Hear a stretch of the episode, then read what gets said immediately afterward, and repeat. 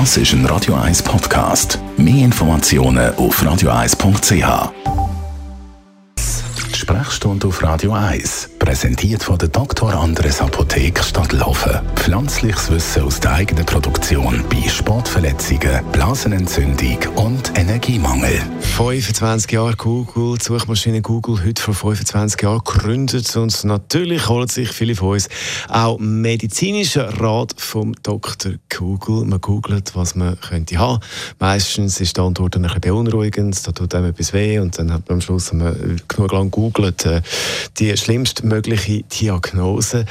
Was ist wichtig, wenn man das eben macht? Medizinischer Rat via Google. Über das reden wir mit unserem Radio 1 Arzt Merlin Guggenheim.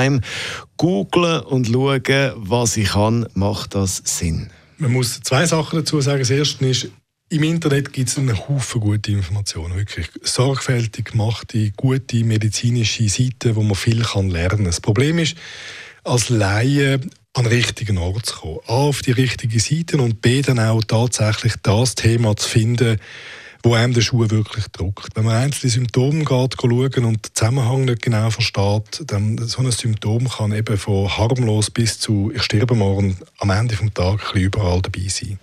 Eben, man schaut nach Kopfweh und am Schluss ist dann wirklich das Schlimmste, genau. was man kann ähm, Was sind die Folgen bei den Leuten? Es ist ja so, dass die Leute tendenziell eher ein bisschen verunsichert sind und ähm, häufig auch, ich sage jetzt, dazu neigen, Ratschläge zu geben. Also irgendjemand erzählt etwas, der nächste geht es googeln und sagt dem dann, was er hat. Und es kann dann unter Umständen, wenn es blöd läuft, zu Selbsttherapie führen. Mit Medikamentenbezug aus dem Internet, weil man ja nicht zum Doktor geht und so. Und das kann alles ungut enden, das ist ja so. Ähm, es kann aber auch sein, dass man durchaus auf gute Fährten kommt, wenn man gerichtet suchen. Schnell, wir haben die Seiten vorhin kurz thematisiert. Welche Seiten sind sinnvoll, kann man das so sagen, und welche weniger? Also eine, die mir gut gefällt, ist auf Englisch, das ist eHealth zum Beispiel. Die finde ich super. Das ist, äh, die ist kurz, sie ist prägnant und sie ist medizinisch akkurat. Wann dann eben gleich zum Arzt, Ärztin gehen?